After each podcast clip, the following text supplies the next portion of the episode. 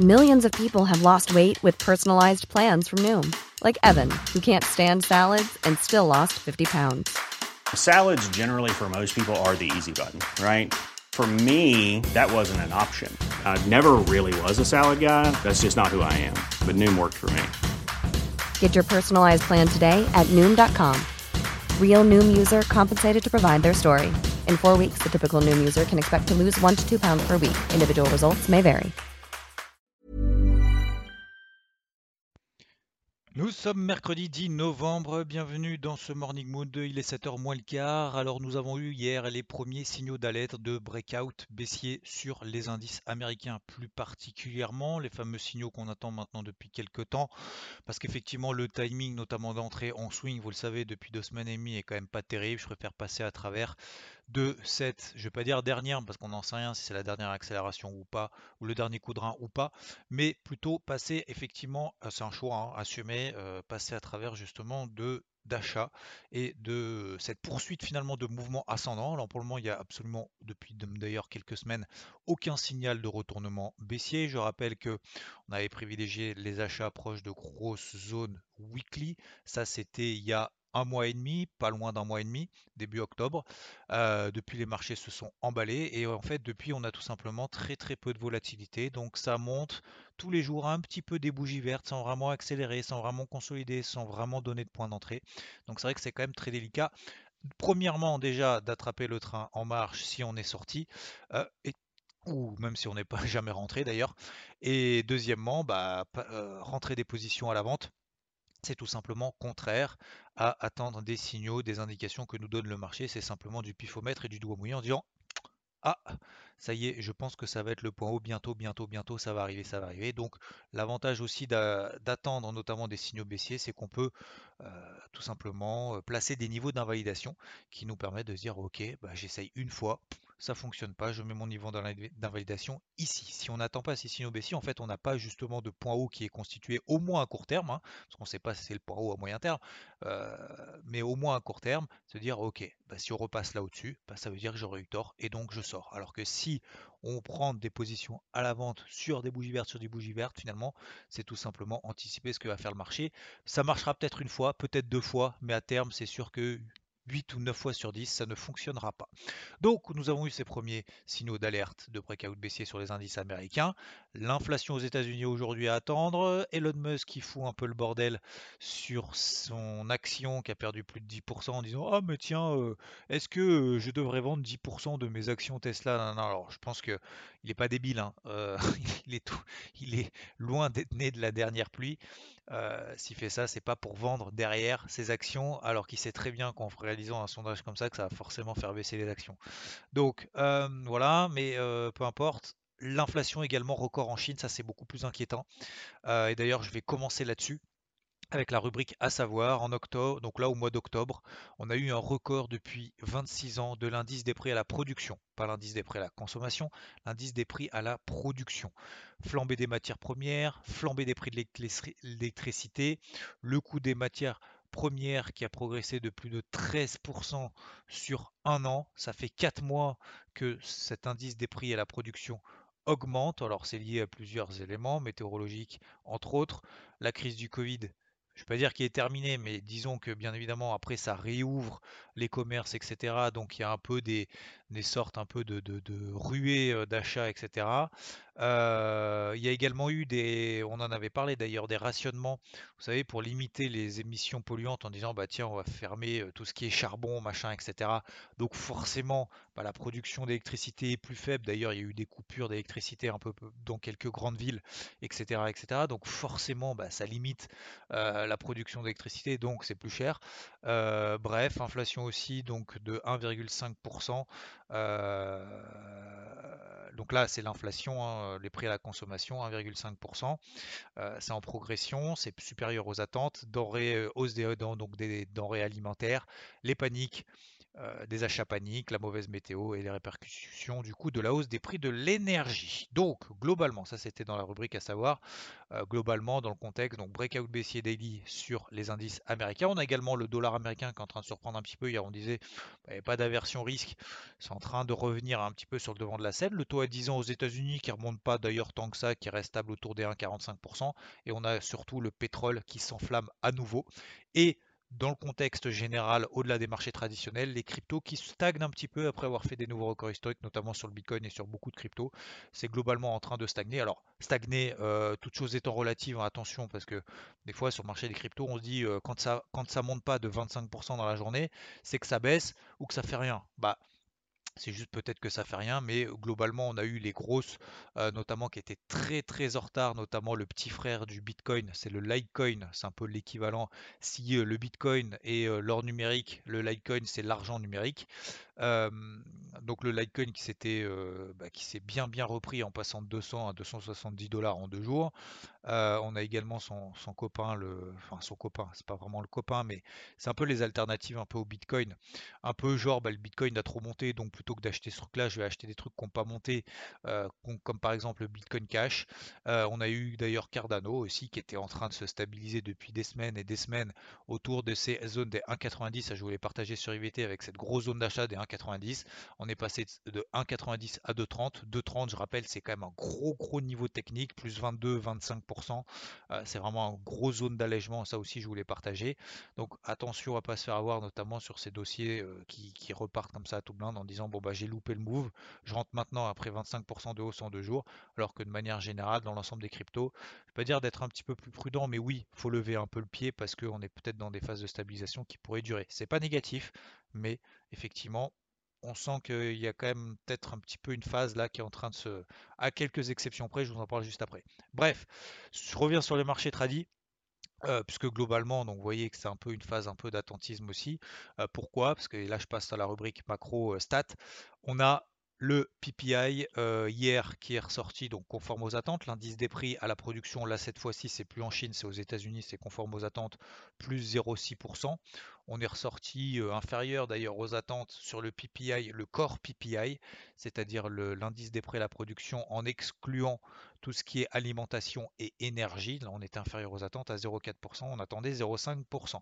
Aujourd'hui, il y a l'inflation aux États-Unis, là c'est le CPI, donc l'indice des prix à la consommation, et c'est ça qui est vraiment très important de savoir justement s'il y a inflation très très forte ou inflation finalement qui est relativement stable. Et si inflation stable il y a, eh ben Jérôme Powell, Les marchés risqueraient justement de ne pas s'inquiéter que Monsieur Powell annonce peut-être dans ses prochaines réunions avant la fin de l'année que euh, finalement la remontée des taux à 10 ans, la remontée des taux tout court, pardon, euh, des taux directeurs euh, ne se fasse pas après l'été 2022, mais peut-être l'été 2022 parce que c'est très très grave, etc.. Bref, inflation à suivre aux États-Unis cet après-midi à 14h30. Concernant la rubrique micro, pas mal de choses, je vais faire très rapide. Coinbase a perdu 10%. vous savez, hein, c'est le, fameux broker, l'exchange, notamment crypto, qui a perdu donc 30% de chiffre d'affaires. Bah, visiblement, hein, les, investisseurs trade un petit peu moins, ils ont tout à fait raison, euh, mais en tout cas, globalement, voilà, les chiffres baissent. Donc euh, Coinbase dérouille un peu de 10%. Tesla d'ailleurs dérouille aussi de 12%. Elon Musk, j'en ai parlé tout à l'heure, justement, a sondé ses abonnés sur Twitter sur l'opportunité de vendre 10% de ses parts. D'ailleurs, ça pourrait lui rapporter, ça j'en ai pas parlé, ça pourrait lui rapporter quand même 20 milliards de dollars.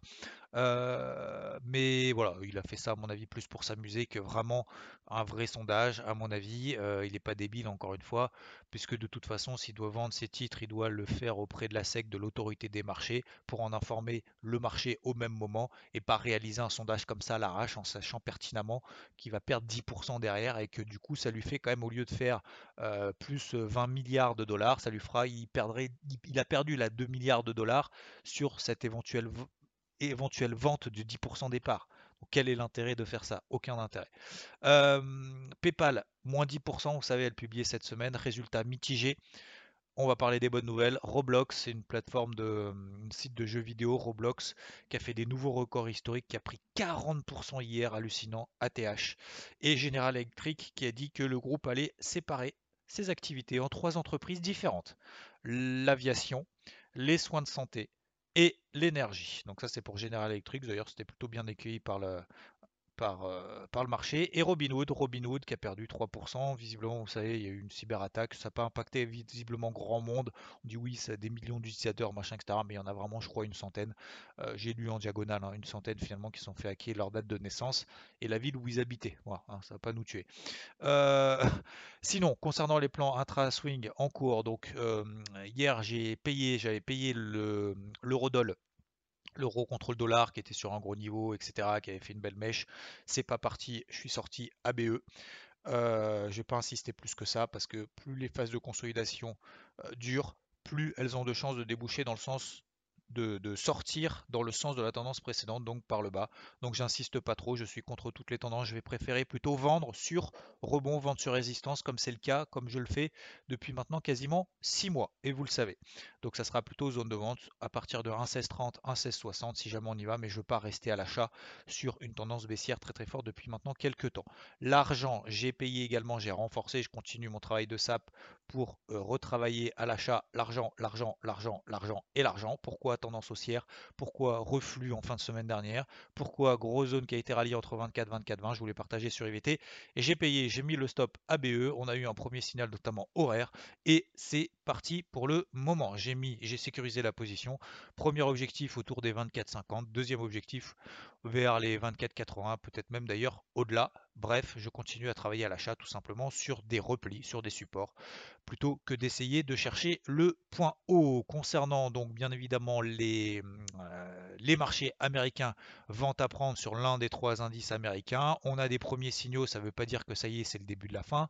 Attention à pas partir en mode sucette, ça y est, ça va perdre 5% parce que euh, un moment donné ça consolide. Non, on est toujours dans des tendances haussières très très fortes. Et même d'ailleurs, si, euh, je prends par exemple Dow Jones, devait perdre encore 1%, on reviendrait à peine sur la MM20 Daily. La MM20 Daily a une pente ascendante absolument hallucinante. C'est plus qu'une piste noire, hein. euh, c'est du hors-piste.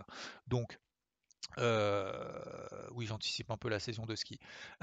Mais euh, voilà, donc tout ça pour dire qu'on n'a même pas pété les MM50 H4 qui restent toujours particulièrement haussières, etc., etc. Donc pour le moment, ce sont des ventes offensives.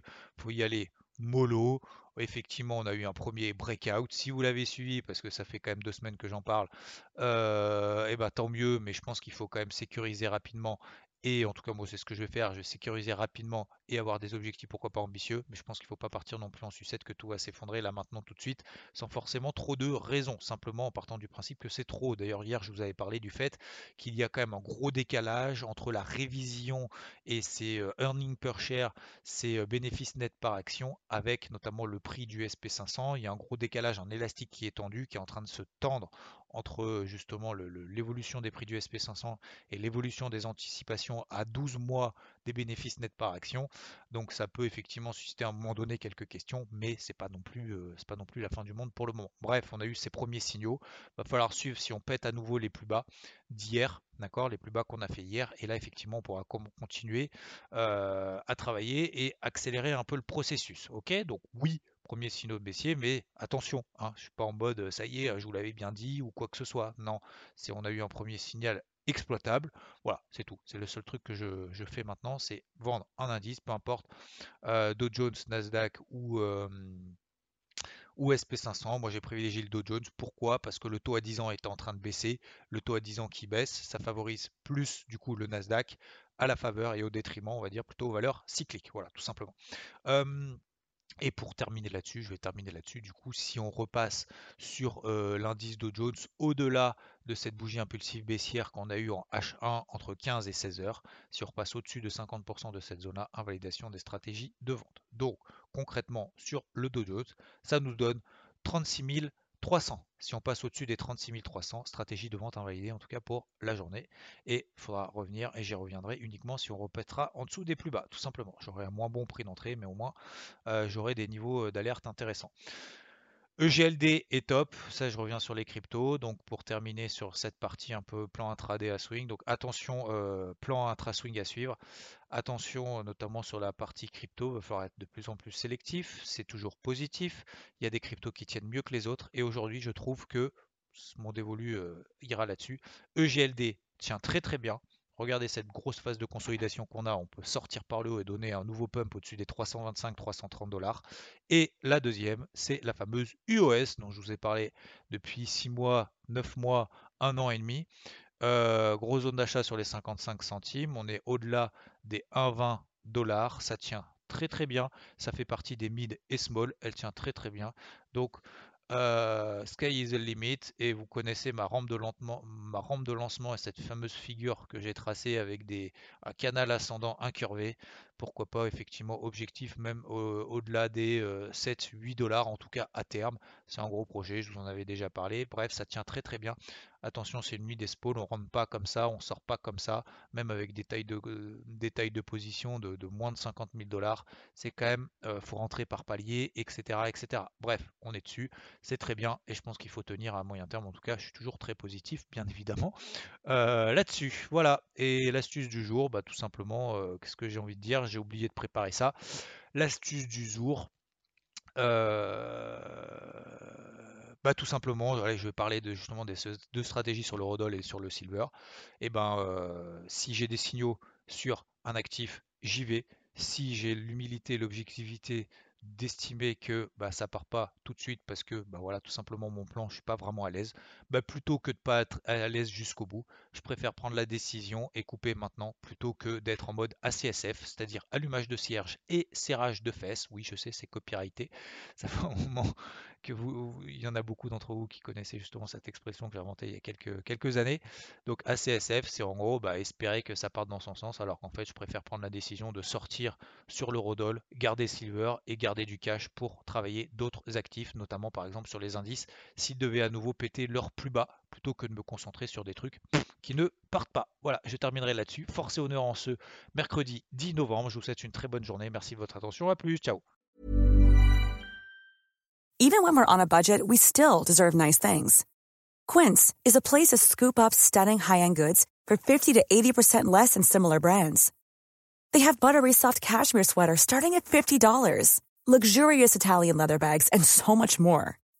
Plus, Quince only works with factories that use safe, ethical, and responsible manufacturing. Get the high-end goods you'll love without the high price tag with Quince.